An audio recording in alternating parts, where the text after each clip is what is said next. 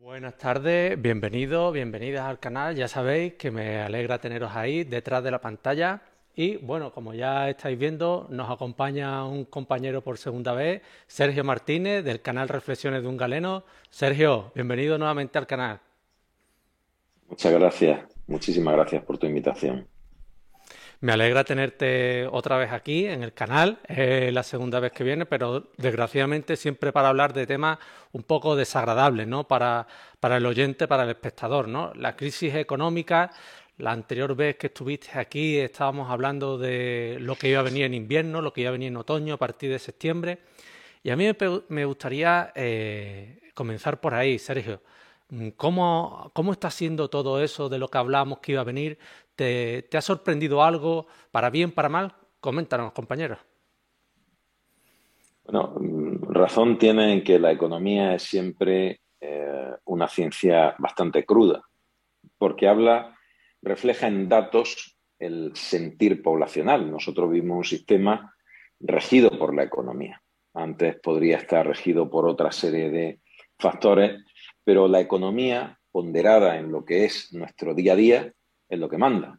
Nos levantamos para trabajar, se gana un salario y estamos pagando, gastando ese salario en mantener una actividad económica vital en nuestro, en nuestro día a día que está marcada por lo que sucede en otros estratos, en otra esfera. En lo que decide el Banco Central Europeo, piense yo que el Banco Central Europeo a mí no me importa nada, o la Reserva Federal, es como una ola de un tsunami que cuando llega a la costa impacta sobre cada una de nuestras vidas. Por eso, cuando estamos sufriendo, como estamos sufriendo ahora mismo, la muerte de un modelo y el nacimiento de otro modelo, un superciclo económico que Deutsche Bank hace ya casi dos años definió como el ciclo económico del caos, lo que estamos viendo es la muerte del modelo económico que nace en la Segunda Guerra Mundial.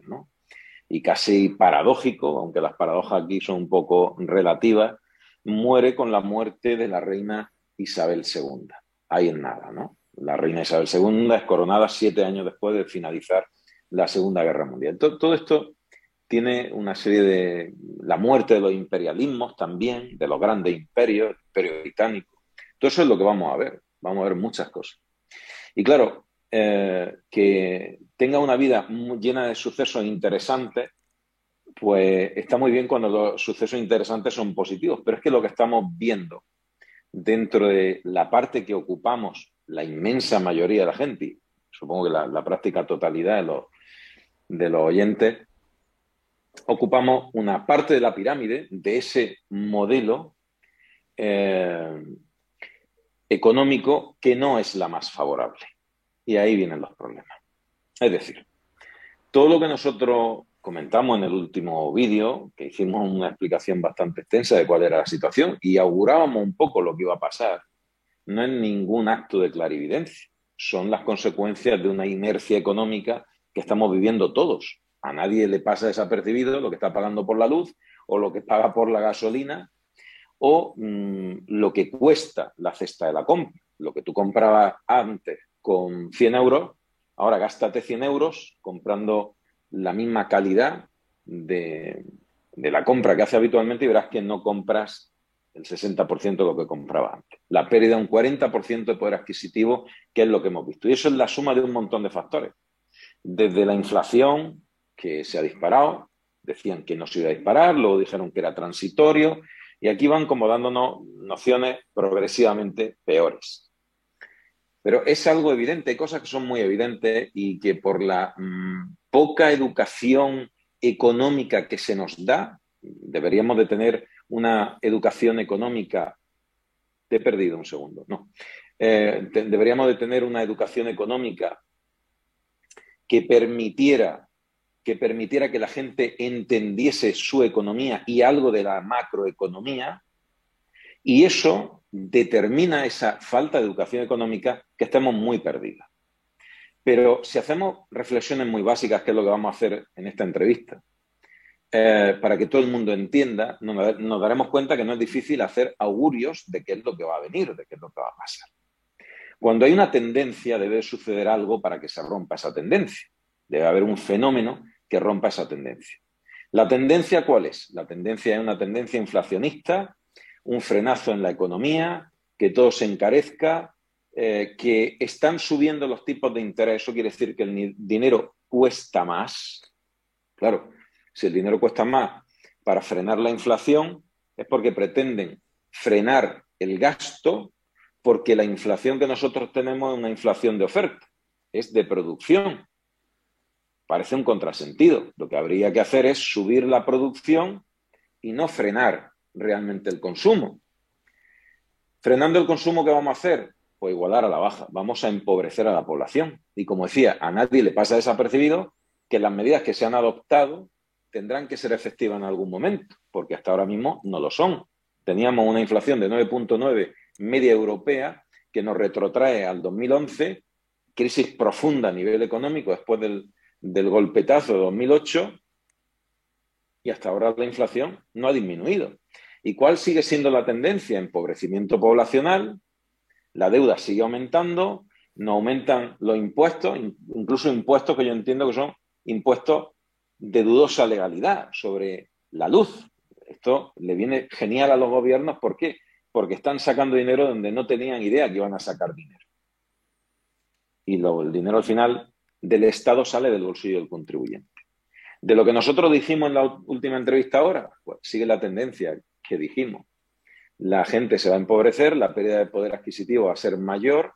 Aparte de la pérdida de poder adquisitivo, lo que tenemos es que la inflación no se está moviendo como debería moverse proporcionalmente al, frenazo de la economía y que hoy mismo, en un vídeo que he sacado hace, hace unos minutos, hablaba de cómo el Banco Central Europeo ya está proyectando a futuro, vamos a tener una subida de 75 puntos básicos y otra subida en diciembre de 75 puntos básicos, un doblete para el último trimestre del año, pero es que se habla, según los analistas, de 50 puntos básicos en enero y luego mayo, junio, 25-25, nos vamos a ir a una subida brutal del precio del dinero, con ánimo de frenar esa subida de la inflación que ya dejaron correr hace un montón de meses las estructuras centrales como la Reserva Federal Americana y el Banco Central Europeo.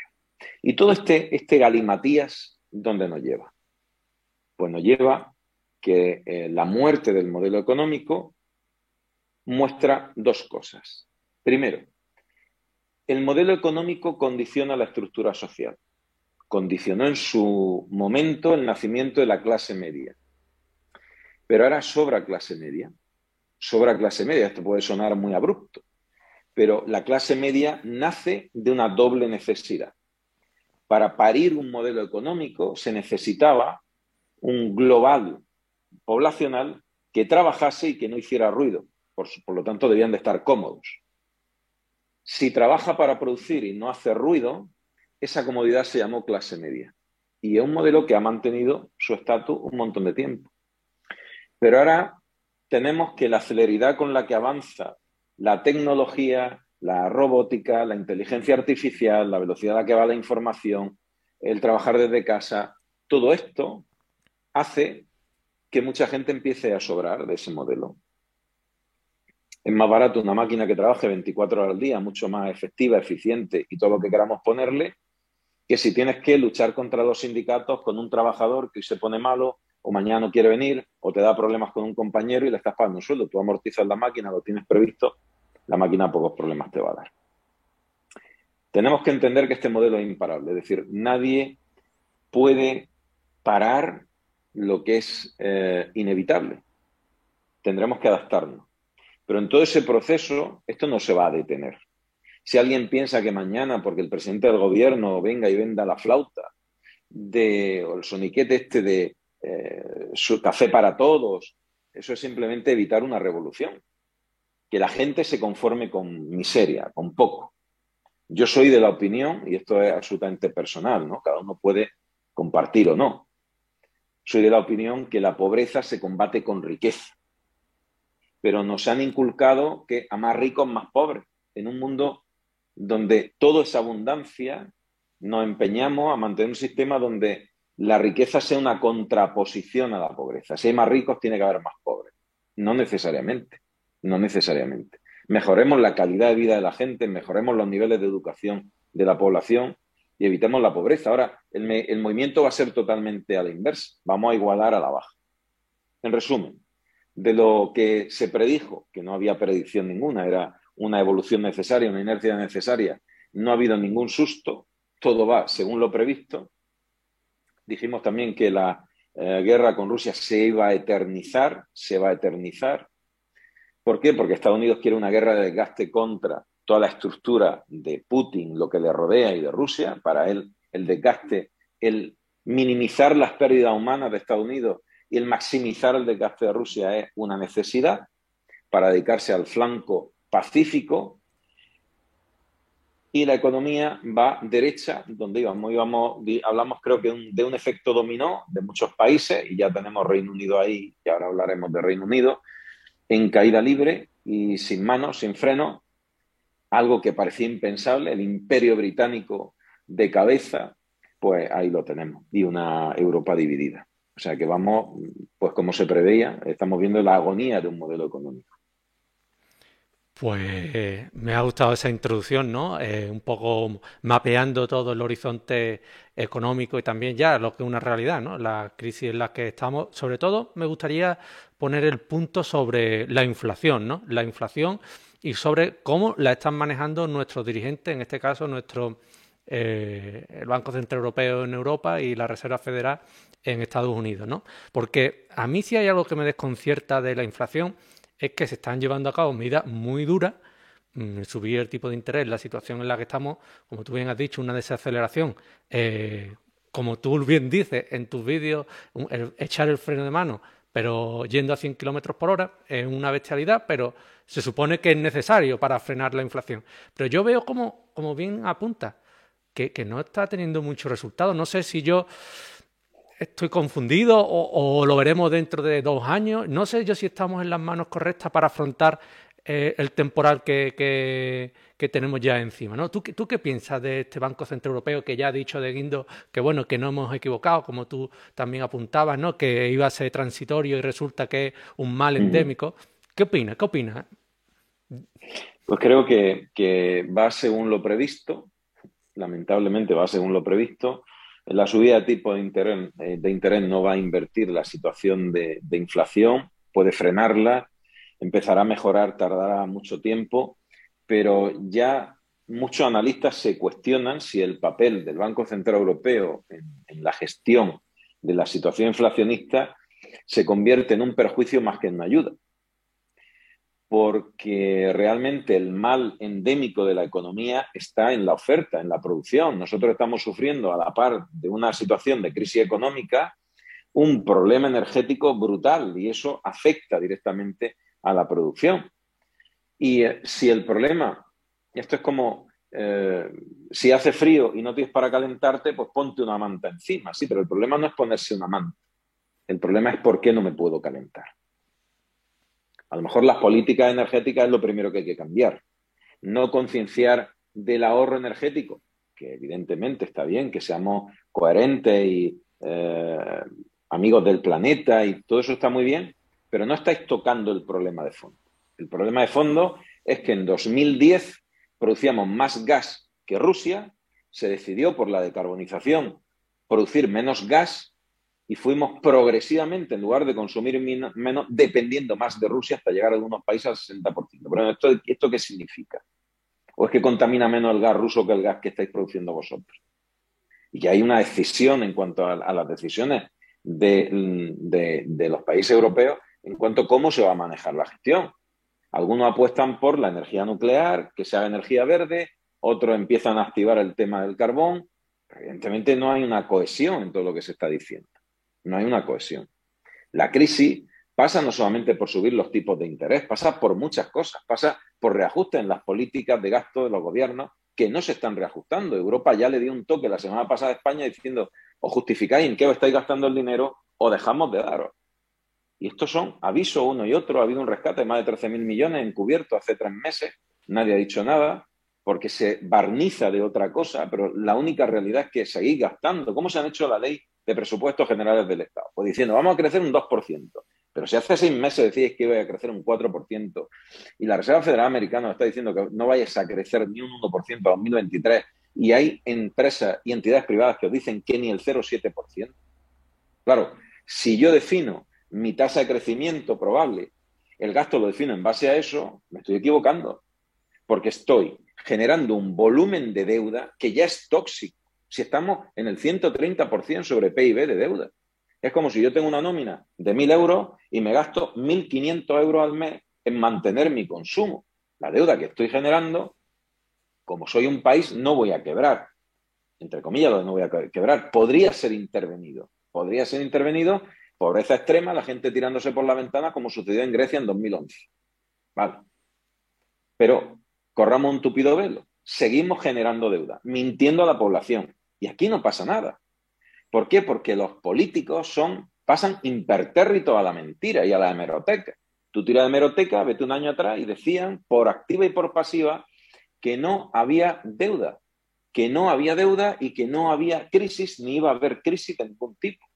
¿Cómo que no va a haber crisis de ningún tipo? Claro que hay crisis. Ahora estamos de bruce en la crisis. Ahora resulta que estamos en una crisis porque el problema es global. De acuerdo que el problema es global, pero en un problema tú gestionas de una forma y otros gestionan de otra forma. Y eso es indiscutible. Todo el mundo no gestiona la crisis de igual manera, para nada. Por eso los resultados no son iguales. Por eso Alemania tiene un problema, Francia tiene otro, Bélgica tiene otro, Italia tiene otro. Italia ha refinanciado el 100% de la deuda. Ha refinanciado el 100% de la deuda. Hay algo que no nos hemos dado cuenta en absoluto, que ha pasado casi desapercibido. Y es que vamos a un modelo Mm, una mezcla de algo pasado, que no es un modelo marxista, de gestión económica, y es que interviene el Estado. Antes era impensable pensar que con dinero público, el dinero del bolsillo de los ciudadanos, se rescate una empresa privada. Y se ha intervenido. Alemania ha rescatado no sé cuántas empresas privadas, pero es que Italia ha refinanciado el 100% del crédito de empresas grandes. Porque si no, dejarían caer aerolíneas, empresas de energía y la han refinanciado con dinero del contribuyente. ¿Y eso qué quiere decir? Pues como decía un analista eh, hace una semana, Naiper, el que predijo hace, hace dos años que íbamos a tener esta tendencia inflacionista, ha dicho, nos quedan entre 15 y 20 años de represión económica. Van a empobrecer a la población progresivamente, de forma lenta. Hoy será una excusa con un impuesto, mañana será otra excusa con otro motivo, pero nos vamos a ir empobreciendo progresivamente porque es la única salida que tienen los estados para que con las arcas públicas asumir el pago de la deuda impagable que están generando. Y como aquí la vista son a cuatro años, tú vótame, te cuento la película que quieras, doy los cheques de 400 euros a quien tú quieras o de 500 o 600, ni lo sé, para que me votes. El voto oculto lo compro con dinero público, los apoyos que yo necesito para gobernar, y no hablo solo de España, esto es generalizado, lo hago también con dinero público y luego el que venga detrás que arre y pague la deuda exprimiendo nuevamente a la sociedad. Pero la sociedad es tan indolente, lleva adoctrinada 40 años, que no vemos nada. La gente ha salido a las calles en Francia y aquí en España no se mueve nadie. Que la deuda de España es muy superior a la de Francia, que el desempleo casi lo duplicamos, que el empobrecimiento español es brutal. Da miedo ver los datos. Pero sin embargo no pasa nada. ¿Por qué? Porque también sindicatos están comprados con todas las letras. ¿Por qué? Porque se está haciendo una financiación que no se había hecho hasta la fecha. Puntualmente se hizo, incluso por gobiernos de otro color. Da igual. Cuando no quieres que haya revolución, los que deben de sostener esa revolución no están. Y para que el pueblo salga a la calle tiene que pasar hambre si no tiene alguien que le indique hacia dónde ir. Y eso todavía, gracias a Dios, no se ha dado. Esperemos que no se dé. Pero oposición en los cambios no tienen ninguna ni encuentran Yo creo, igual que tú, ¿no? el tema de que seamos cortoplacistas, la mentalidad esa occidental y mucho más la española, nos, vamos a ver abocados a unas elecciones otra vez el año que viene y, y yo no sé quién puede, qué político puede decir con unas elecciones, ni en las comunidades, ni nada. Yo es que el problema que yo veo también es ese, que, que no estamos en una buena situación económica malísima, la peor que yo recuerdo, pero además de eso es que mm, no tenemos buenos capitanes. Es que yo lo pensaba el otro día viendo muchos vídeos, leyendo, informándome, análisis, pero es, que el susto que tengo yo, el miedo, es que eh, vamos mal, vale, pero es que no tenemos a nadie en el timón. Es que...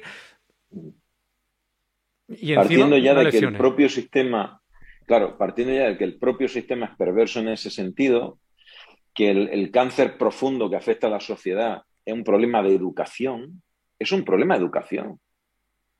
Si, si vemos los niveles de corrupción que hay en, todos los países, ¿no? la falta de responsabilidad en la gestión. Tú tendrás que tener alguna responsabilidad en la gestión que haces. Pues si no tienes ninguna responsabilidad, si estos son cargos a puerta batiente, si hoy estás en el gobierno, mañana sales del gobierno y te metes en la dirección de una gran empresa como Endesa o en las directivas de la gran empresa a cobrar un millón de euros de sueldo por no aparecer por allí. ¿Qué esperamos que suceda? Pero es que eso es un reflejo del cáncer de la propia sociedad. Es decir, tú permites, tú permites que tus políticos sean corruptos porque la mayor parte de la sociedad lo seríamos si estuviéramos en su lugar y viéramos el dinero pasar. Entonces esto el problema es un problema de educación. El problema de educación no se quita en una generación, se necesitan por lo menos tres generaciones para solucionar un problema ideológico y de educación. Entonces, mm, señalamos a los políticos, son los responsables, pero deberíamos de señalarnos a nosotros como sociedad. Y esto es un círculo vicioso. ¿Por qué hemos llegado a este punto? Porque se lo hemos permitido, sí, pero también hemos sido permisivos con nosotros mismos. No queremos educación, ni nos la hemos exigido. ¿Cuántos cambios de, planes, de estudios, leyes de educación han salido que no han llegado ni siquiera a ejecutarse? Si es que es vergonzoso. Es que es vergonzoso si los maestros y los profesores, la universidad, los colegios, los institutos, es que es un sufrimiento. Si es que no llegan a implantar una ley cuando le han puesto otra. Y claro, quien controla la educación en un país controla todo, porque tiene una sociedad que al fin y al cabo ha permitido aborregarse o apesebrarse. Metámonos todos, ¿no? No nos podemos salir de ahí porque todos somos parte de la sociedad, ¿no? El otro día veía en una entrevista que, bueno, es que los que dicen que la sociedad está aborregada, bueno, la sociedad está indolente y está aborregada porque el conjunto de la sociedad lo ha permitido. No puede salirse nadie. Ninguno estamos excluidos de ahí. No, no hay una solución porque hemos permitido un sistema que en su perversión obliga a que tenga una educación y derivado de esa educación la gente tiene un comportamiento. Si a mí me han enseñado que solamente hay un camino, yo creo que mi libertad es ese camino, no hay otro. Y me creo libre, me siento libre, dormido y adormecido en esa dirección. No, no hay de otra. Y hay una parte de la educación que es externa, que la recibe del sistema educativo, y otra que es propia tuya. Y hemos sido muy, muy permisivos como sociedad. Muy permisivos. El estado del bienestar no ha llevado a esa permisividad, puede ser, pero se ha perdido el debate. Ya no se puede debatir prácticamente de nada. Cuando entras en debate sobre lo que es oficial, el oficialismo, pues ya tienes problemas por todos sitios. Ya deja en tu huella digital, que todo se mueve a raíz de, de Internet, ya deja en tu huella digital un perfil que es non grato porque te aparta del oficialismo. Incluso se quiere legislar en contra de las opiniones que no sean formalmente las la oportunas, que vayan tangenciadas al oficialismo, ninguna. Y en contra ya, ni, ni pensarlo. Pues me parece muy interesante, ¿no? Ese aspecto de autocrítica que debemos tener todos y si los políticos están ahí es porque eh, alguien los ha puesto, ¿no? Eh, tenemos que hacer autocrítica como sociedad y yo eso es fácil apartarse, como tú bien dices, de ese oficialismo, ¿no? Porque en cuanto tú te alejas o tienes un pensamiento crítico o te sales un poco del rebaño, enseguida el sistema se encarga de eh, expulsarte, expulsar tus ideas. Pero me parece interesante, ¿no? ese aspecto de autocrítica. Y también te quería preguntar, antes de entrar a valorar lo que ha venido pasando en el Reino Unido, con Quasi Quartén, Liz Truss y demás, me gustaría mm, hacer una, que me hiciera una reflexión sobre por qué eh, la sociedad española parece que tan aborregada, ¿no? Porque hemos visto protestas en todos los países de Europa y, bueno, España mm, está dentro de Europa, ¿no? Podríamos decir que aquí también podrían haberse dado esos conatos de, revuelta, de manifestaciones. ¿Por qué aquí en España no? Pues posiblemente porque la sociedad española de forma histórica está acostumbrada a los malos gobernantes. Desde Isabel la Católica y Fernando, que los, filibusteros ingleses se quedaban con el oro, que se batían el cobre los, españoles en, en, la América y llegaban los ingleses y, un día en el barco mataban a los españoles y se llevaban el oro. Mm, desde esa época los reyes católicos no hemos tenido nada más que malos gobernantes. El, el mal, la enfermedad que ha, que ha permeado toda la sociedad española han sido sus gobernantes.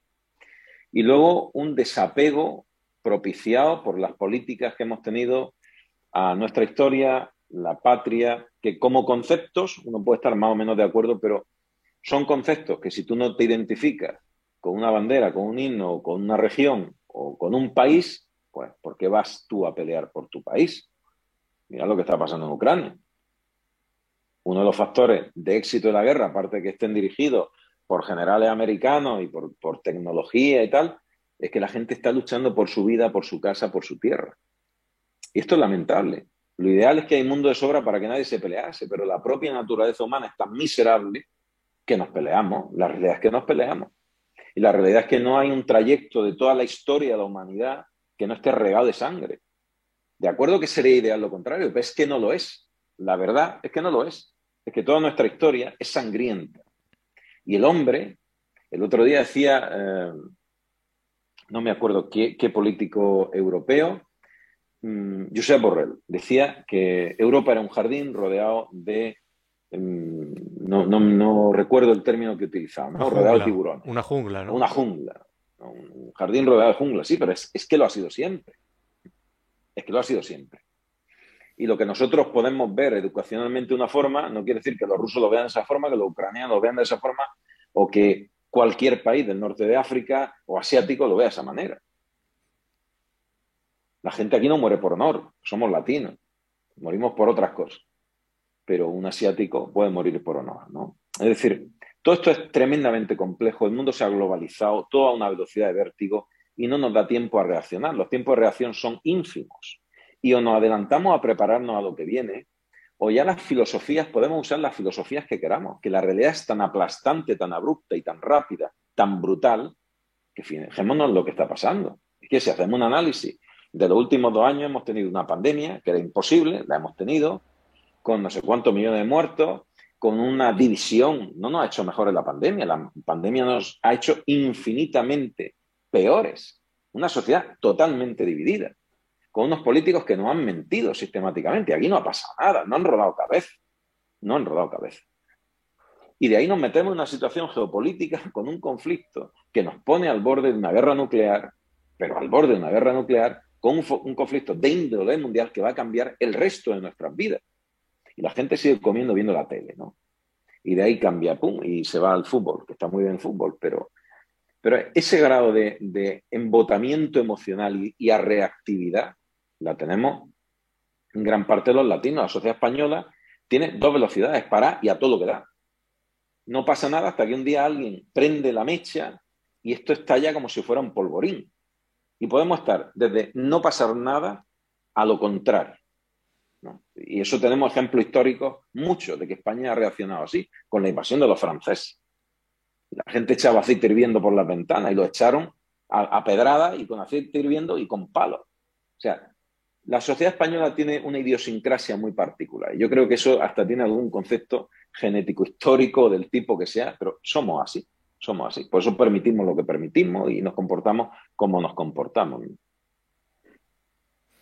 Pues dicho queda y me, gusta siempre escucharte porque tus reflexiones son profundas, ¿no? Muchas veces más allá de lo aparente que te hacen eh, darle vuelta, ¿no? Darle vuelta. Yo creo que también un poco quizá porque aquí en España una persona con poco o casi nada, eh, se puede desarrollar, mm, no voy a decir plenamente, pero casi en plenitud, ¿no? Porque hay buen clima, no hace tampoco excesivo frío en la mayor parte, eh, en fin. No puede, a lo mejor. No pasamos hambre. No pasamos hambre también. Tenemos los campos, quien más, quien menos. Yo creo que ahí puede estar un poco, pero el, pasar la línea, como tú bien dices, eh, puede que sea, también pasó con el 15M, aunque después se vio que no derivó en todo lo que debía, ¿no? O, a lo que nació ese movimiento, ¿no? Fue de un, parecía que la sociedad estaba dormida y de repente salió un conato, una especie de revolución que después yo creo que no ha derivado en lo que eh, primigeniamente se concibió, ¿no? Pero vemos como lo que tú bien dices, ¿no? Pasamos ese punto, pasamos esa chispa y, la sociedad reacciona. Veremos a ver, ¿no? Esperemos que también no, sea, no haga falta, aunque todo indica lo contrario. Y Sergio, me gustaría pasar también a, ese punto de Reino Unido, ¿no? Mm, yo no sé, eh, a todos nos ha pillado por sorpresa, por lo menos a mí, que no estoy tan informado, a lo mejor a otros no, pero ¿qué es lo que ha pasado en Reino Unido? Coméntanos, ¿cómo ves la situación? Pues la situación de Reino Unido era una situación que se veía venir. O sea, está claro que la escisión del Brexit eh, no le iba a ayudar y sobre todo por lo que vino luego. Es decir, ha sido como una secuencia de desdiche. Ellos tampoco podrían suponer que el Brexit iba a venir luego seguido de una pandemia, de una pandemia, una guerra, de estar en el ojo del huracán, de ser el objetivo también de, Rusia, de tener que prepararse para, de división social. Y evidentemente, ¿cómo nos puede afectar? Bueno, bueno ya, ya lo último ha sido lo de esta señora Liz Truss, que debería de irse, debería de irse y tampoco se va y no son capaces de echarla. Es decir, tienen una situación de caída en picado, en caída libre, mm, solamente una muestra para mí, lo de Reino Unido, de lo que está pasando en el mundo. Las circunstancias en ellos han sido más frágiles y han caído primero, nada más. Pero no nos olvidemos que nosotros vamos detrás. Nosotros quiero decir Europa entera, va detrás. Si la locomotora europea, Alemania, ya tiene los pies de barro y depende su economía de, Rusia más de lo que nadie se puede imaginar, pues ya vamos muy mal. El manejo global es confuso, es caótico. Pero esto es la primera ficha, y esto lo puedo decir y, se y queda registrado, la primera ficha dominó de lo que ya se auguró también en Sri Lanka. Y, yo hice varios vídeos viendo cómo revuelta en diferentes sitios y decía, esto va a ser lo que se va a extender como un mal generalizado en otros países con revuelta social o sin revuelta social, dependiendo de la beligerancia de y la capacidad de manejo de político y, sociedad. Ya está. Pero lo de Reino Unido es un punto más de lo que viene. ¿Que será dilatado en el tiempo? Pues hoy el, el CEO de JP Morgan dice que tres, seis meses para el caos económico en América, que dijo hace dos meses, esto va a ser una tormenta, y hoy decía, va a ser un huracán, no va a ser una tormenta. se corrige a sí mismo, ¿no? A peor. Pues Liz irá fuera, formalmente ya está fuera, pero la idea que tenía populista de voy a bajar impuestos, bueno, mano maniatada, pues eso es imposible. O sea, imposible, no son capaces de cumplir con el pago de deuda y los sumiría además en una situación peor de la que ya tiene, tiene la libra, que va en picado hacia abajo y sin freno. Y sin freno. A Europa no le va a afectar a Europa positivamente, sino negativamente, pero le va a afectar más a Reino Unido en la subsecuente caída de Europa que a Europa ahora mismo la caída de Reino Unido. Pues dicho queda ese, yo, yo no sé, yo cada, cada vez que te escucho, mm, no sé ¿Qué, salida hay? ¿Qué, qué, atisbo de pues esperanza Precisamente esto es uno de los problemas del movimiento de, social, ¿no? hay un movimiento social cuando se ve una salida. Cuando le dieron un tiro en la cabeza a Miguel Ángel Blanco, salió España entera unida con las manos blancas. Y aún así ETA lo asesinó, pero fue la muerte de ETA. La muerte de Miguel Ángel Blanco fue el peor error que pudo cometer ETA por esas dos velocidades. Porque mostraron, ETA mostró en ese punto su falta de humanidad absoluta y, y la sinrazón de la violencia. Como fue tan, una muestra tan evidente de sin razón de violencia, se puso a España entera en contra. Todo el mundo, a nadie que le preguntase, podía cuestionar lo que estaba bien y lo que estaba mal. Pero ahora no hay un camino ni una solución, porque también se han preocupado de que la desinformación sea tan masiva que los intereses particulares están condicionados por unas líneas de comportamiento que a la sociedad lo primero, si tú le preguntas a quien sea, bueno, pero yo qué puedo hacer? No puedo hacer nada, pues sigo con mi vida. Que te dan palo, da igual, sigues con tu vida. Que no sé nada de economía, a mí no me cuenta economía, yo quiero que me suba el sueldo y que mi jefe no sé qué. Y el jefe dice yo que me cobren menos impuestos. Pero ¿qué hago yo saliendo a la calle? ¿Contra quién voy? Es difícil, porque incluso nos perdemos. Hace unos años nadie sabía ni de la existencia del Banco Central Europeo, de la Reserva Federal, o qué era el FMI, o los tipos de interés. Pues ya hace años que no se han movido. Estamos tan perdidos que esa falta de horizonte también es una falta de motivación hacia dónde me muevo yo. ¿no? Yo salgo a la, a la calle ahora mismo, que cojo un palo y le, tiro al escaparate del pobre vecino que está peor que yo. ¿O contra quién? ¿O contra la policía? ¿Qué culpa tiene la policía? Si están igual o peor que yo. O los políticos, si van a seguir haciendo lo que les dé la gana. Si tú votas a una persona y haces lo que le da la gana, negociando con quien quiere, si no cumplen absolutamente nada. ¿Y qué hacemos? ¿No votar? Y como el, español el latino es como es, si no votas tú, ya voy yo a votar al que quiero votar para dejarte más en desventaja a. Es, un problema tan profundo, tan profundo y que va a tardar, tardar tanto en arreglarse que realmente es difícil señalar hacia dónde debe moverse la población. Muy difícil. Aparte ya del aborregamiento, es muy difícil saber dónde está ese movimiento, ese punto claro de inflexión para la solución. Muy difícil esa falta de confianza en, la clase gobernante es, total. ¿El español dónde vota? El español vota en contra de como castigo o como fans de. Yo soy fan de las derechas, voto a las derechas porque mi padre, mi abuelo y mi bisabuelo votaban a las derechas y tal. No cuestiona. A mí me gustaría saber qué proporción de gente que va a votar se ha leído, se ha leído, ¿eh? al menos de su partido, el, panfleto de las cosas que dice, o, sabe realmente cuál es el programa electoral, del tuyo y del contrario. No, aquí la gente vota por pasión, por eh, ánimo de lesionar al que lo ha hecho mal, votamos en contra de, que es la masa crítica que decide, salen la derecha, salen la izquierda o quién sale aquí, ¿no? O vota simplemente porque ciegamente somos talibanes del color que nos impusieron cuando nacimos, o Dios sabe por qué. Entonces así es muy difícil gestionar todo muy difícil. Yo, Sergio, eh, me gustaría, eh, vamos a seguir con el directo, pero me gustaría que pensaras alguna buena noticia, algún buen resquicio o algún halo de esperanza para el final, para poder concluir con, algo bueno, ¿no? Porque si no, se te cama el cuerpo. Pero bueno, eh, lo dejamos para el final y te quiero dar tiempo para que piense algo para que sea todavía más certero. Para el final. algo inventaremos de aquí al final. Y me gustaría también que me comentara el tema de la situación global, ¿no? La geoeconomía tan importante estos días, como tú lo comentabas también al principio, la guerra de Ucrania, pero sobre todo eh, me gustaría centrarme en el dominio mm, del dólar eh, con los petrodólares dólares y cómo parece ser que ese modelo que se estableció, eh, como tú bien has dicho, en la década de los 70 también, incluso antes con los acuerdos de Bretton Woods, cómo ese modelo parece ser que se está erosionando con la entrada también que ha solicitado su ingreso Arabia Saudita, los BRICS, también Argentina. ¿Cómo, cómo está cambiando ese, ese escenario geoeconómico global? Esto ya lo dijimos en la otra entrevista, esto toca, toca muchas cosas, ¿no? Eh, a lo mejor te, fastidio parte de la entrevista o las preguntas que tenía en mente. Porque para darte respuesta a esta pregunta hay que incluir otras cosas, ¿no?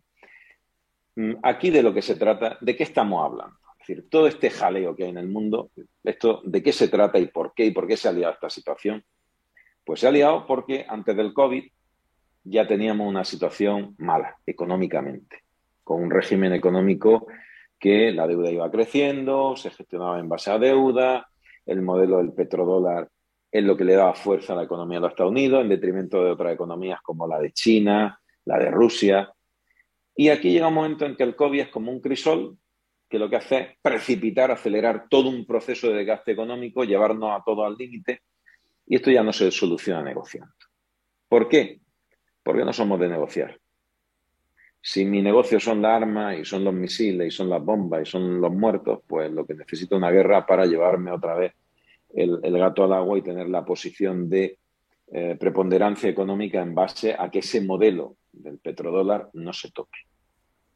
Y para eso necesito controlar el frente atlántico, que Europa se ponga de mi parte y Rusia desgastarla al extremo, para que no sea un buen aliado de China y luego dedicarme yo al Pacífico a tocar la nariz a China a través de Taiwán, que controla también el tema de los microchips, de los cuales depende pues todo lo que se produzca en China y en el resto del mundo. El 80%, 92% de semiconductores mundiales es de Taiwán y el 82% o el 80% también es de Taiwán de, de microchip.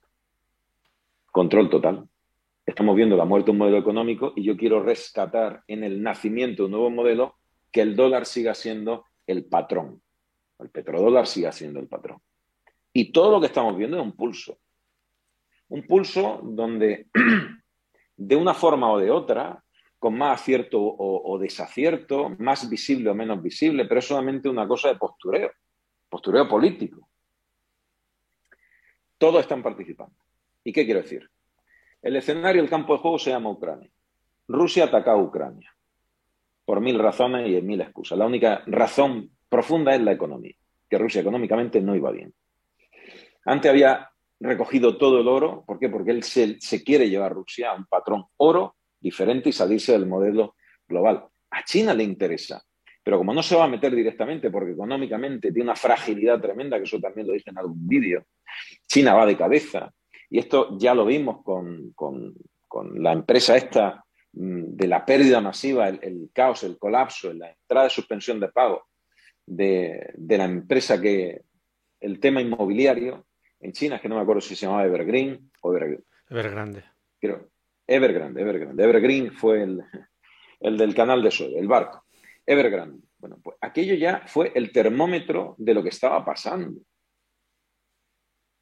Claro, en los regímenes totalitarios hay un problema que se está viendo. Rusia lo ha tenido en la disposición de su material logístico, militar, en la corrupción. La corrupción en medio, en los cargos medios y la mentira y el, aprovechamiento sucede en los regímenes totalitarios, también los no totalitarios, pero allí es que ha sido muy, muy visible ahora con el tema de la guerra. China tres cuartas lo mismo, la corrupción generalizada, un cáncer. Y económicamente no está en disposición de ninguna guerra, si no ya habría entrado en guerra. Si no, ya habría entrado en guerra, directamente. Porque lo ha podido decir por activo y por pasivo. ¿Cómo está guerreando China? Las piezas de los drones iraníes que utiliza Rusia contra Ucrania, ¿de dónde son? De China. ¿Y dónde viene el último término de los microchips? De Taiwán.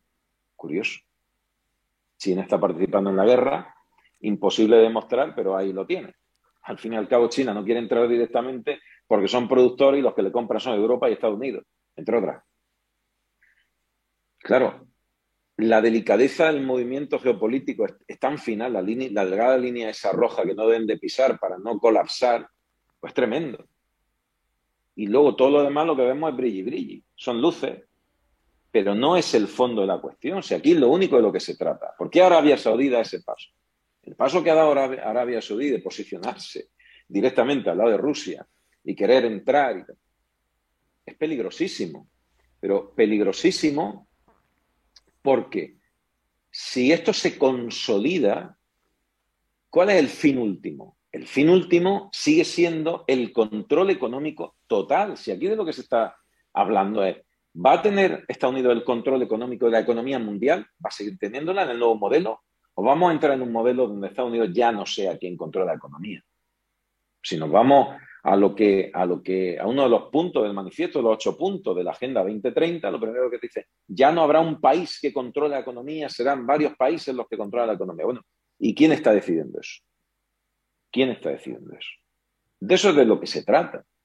¿Y por qué hay que igualar a la baja? Porque no hay otra forma que igualar a la baja. España tiene 13 millones de personas, de los 47 millones de habitantes, en riesgo, claro riesgo de exclusión. ¿Y eso qué significa? Pues que llamamos riesgo de exclusión a lo que antes se llamaba pobreza.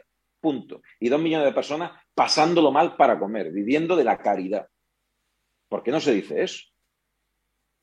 Es que si hoy somos 13 millones de personas en riesgo de exclusión y, solamente en riesgo de impago hipotecario, más de, de un millón y medio,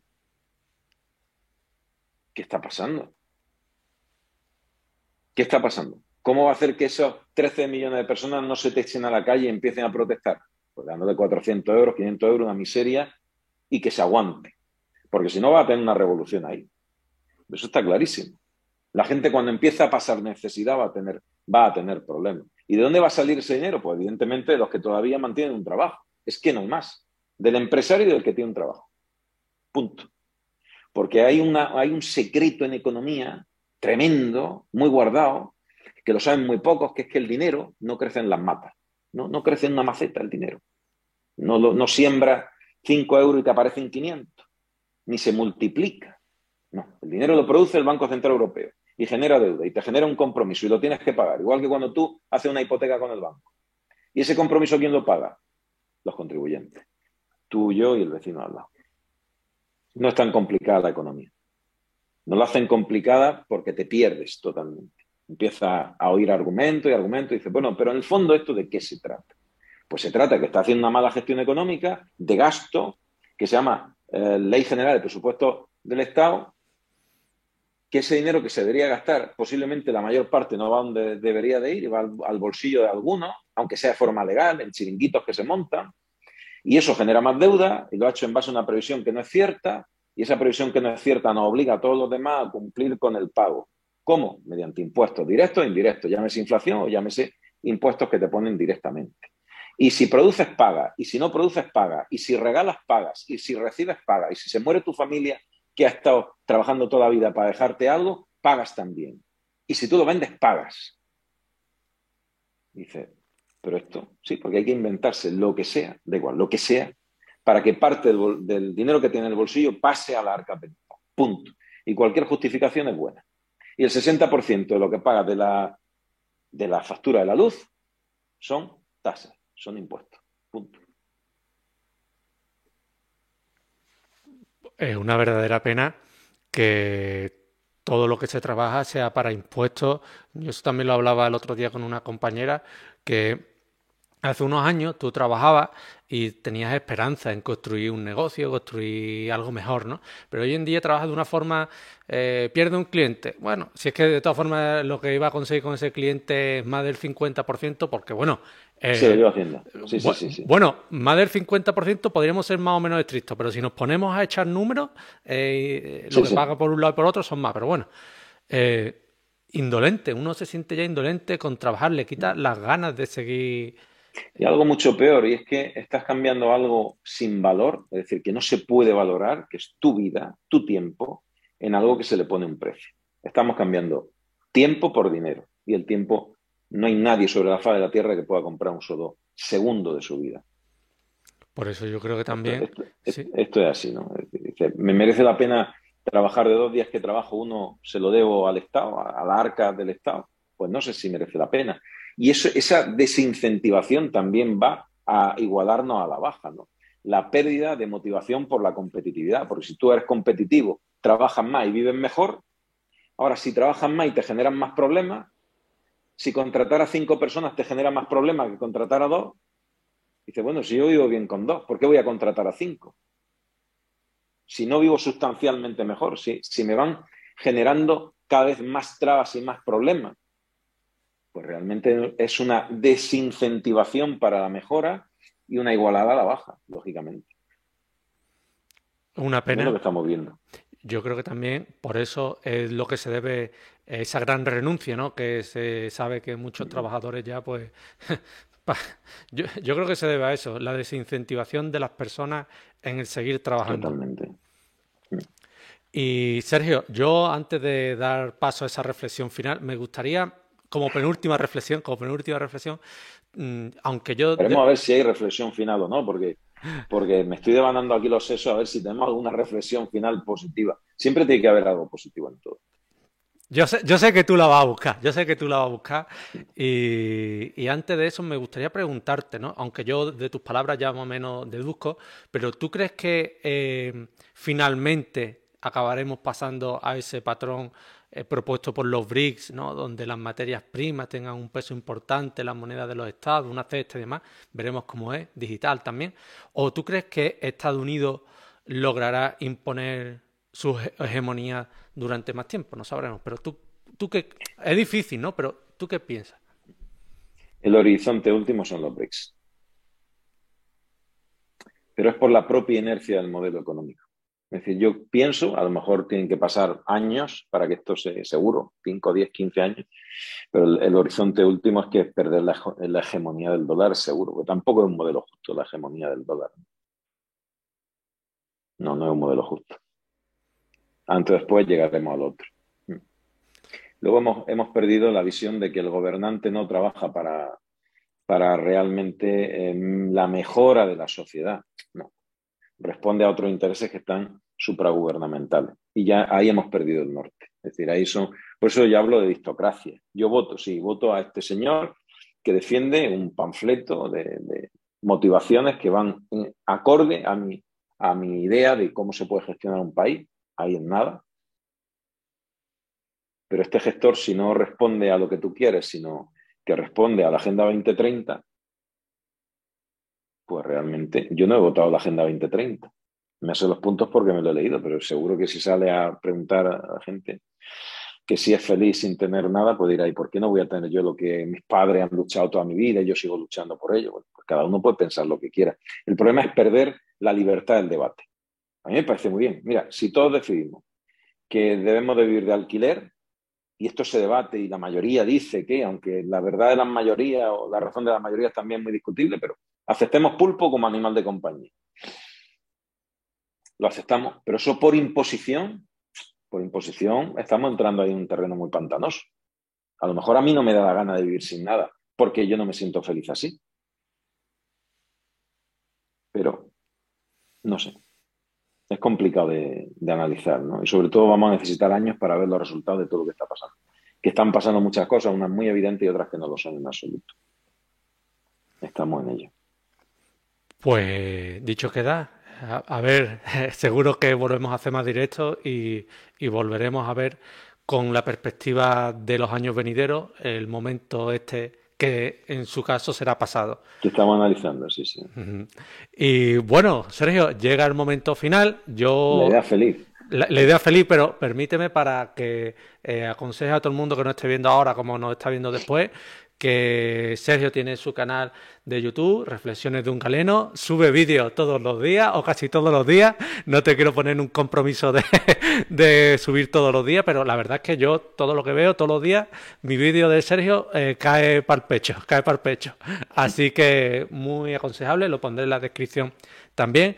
Y a ti, Sergio, gracias por venir. Eh, para mí es un placer tenerte aquí de nuevo y espero que haya más veces.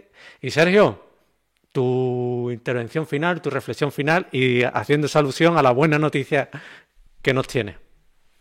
El, problema de que la buena noticia mm, siempre hay que preguntarse para quién, ¿no? De toda situación hay una perspectiva buena y una perspectiva mala, siempre. ¿Por qué? Porque lo que es bueno para uno es malo para otro. Aquí la clave está que lo que es bueno para uno es malo para la mayoría.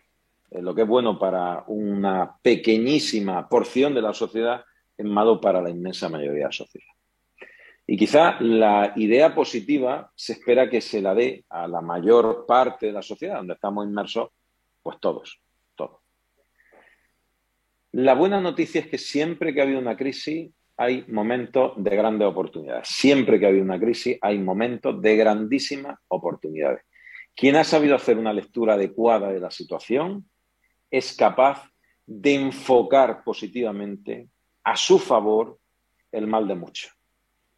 Y eso no quiere decir que enfoque a tu favor el dolor de otros, sino que ese desasosiego económico que sufre la gran mayoría de la sociedad permita tener una luz, un resquicio, una iluminación de algo en lo que tú puedes favorecer a otro y favorecerte tú. Y ahí crecen las grandes fortunas. Ahí nacen las grandísimas fortunas. De las debilidades de una situación, si tú eres capaz de poner solución hacer un contrapeso a esa situación, nacen las grandes fortunas. Así que yo animo a todo el mundo a que en lugar de desanimarse, se motive para buscar soluciones. No hay soluciones pequeñas, soluciones pequeñas y soluciones grandes y mejorar económicamente su situación en base a las desventajas que todo el mundo tiene y que alguien espera que se mejore. Si alguien es capaz de ver ese punto de iluminación, puede ha triunfado. más que si le toca muchas veces la lotería cada Pues nos quedamos. Espero que le sirva la buena noticia a la gente. Sí, la verdad es que algo positivo tiene la crisis también, ¿no? Eh, eh, ¿Cómo se llama? A río revuelto, ganancia de pescadores. El saber campear el temporal. Ahora, es complicado, es complicado porque es complicado, es bastante complicado. Yo lo que había escuchado también mucho sobre lo que comenta es que mm, cuando hay una gran revolución, una gran crisis, las reglas cambian. Todo lo que otras personas tenían por conocimiento y demás, a todos nos cambia el juego y el que más rápido... Por eso es un, punto de oportunidad magnífico. Por ese cambio de la regla del juego, por esa necesidad de actuación continua. Es también un momento de purga social pues, quien no está adaptado, quien no tiene capacidad, quien no, bueno, pues cae. No, es que no hay posibilidad de salvarse. Por eso es el momento para que los que tienen ilusión, tienen capacidad, tienen ánimo y espíritu de lucha, triunfen. Eh, el momento de triunfar es este, este, el ahora. Pero va a ser un momento muy duro para mucha gente. Pues dicho queda, Sergio, un fuerte abrazo, compañero. Y... Otro abrazo que siga Para bien. ti, muchísimas gracias. Un abrazo fuerte. Gracias. A ti, compañero. Hasta luego.